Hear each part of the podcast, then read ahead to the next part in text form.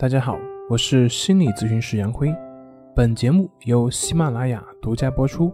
我们的公众账号是“重塑心灵心理康复中心”。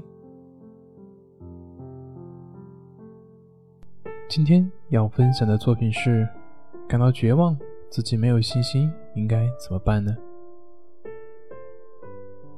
之前有一位患者吃了十几年的药，但是自己的抑郁症状总是时好时坏。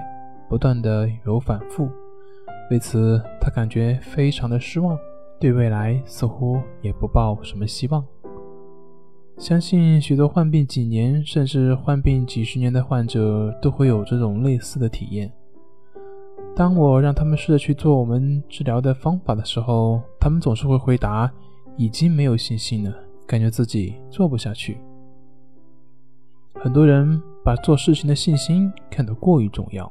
好像必须得要有信心，这个事情才能开始去做。其实，这是一种错误的认识。我们看，小朋友学说话、学走路，他们是先有信心，然后再去学怎么走路的吗？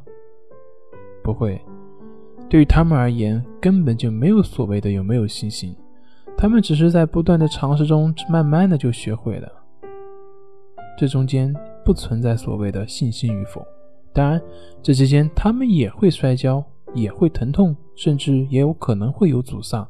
但是，正是因为这些困难，才让他们知道怎么样去说，怎么样才能走。所以，信心从哪里来呢？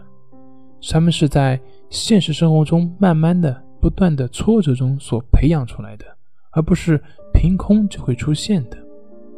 只有我们敢于失败。我们才能够在失败中去寻找到怎样去成功，进而才能够培养出真正的信心。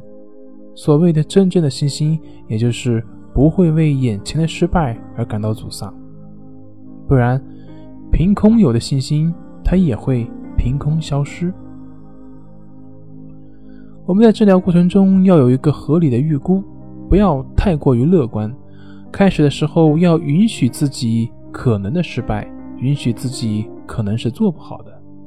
如果一开始你就抱着一个必胜的心态，那么很多时候我们还没进行下去，就已经感觉到非常大的压力了。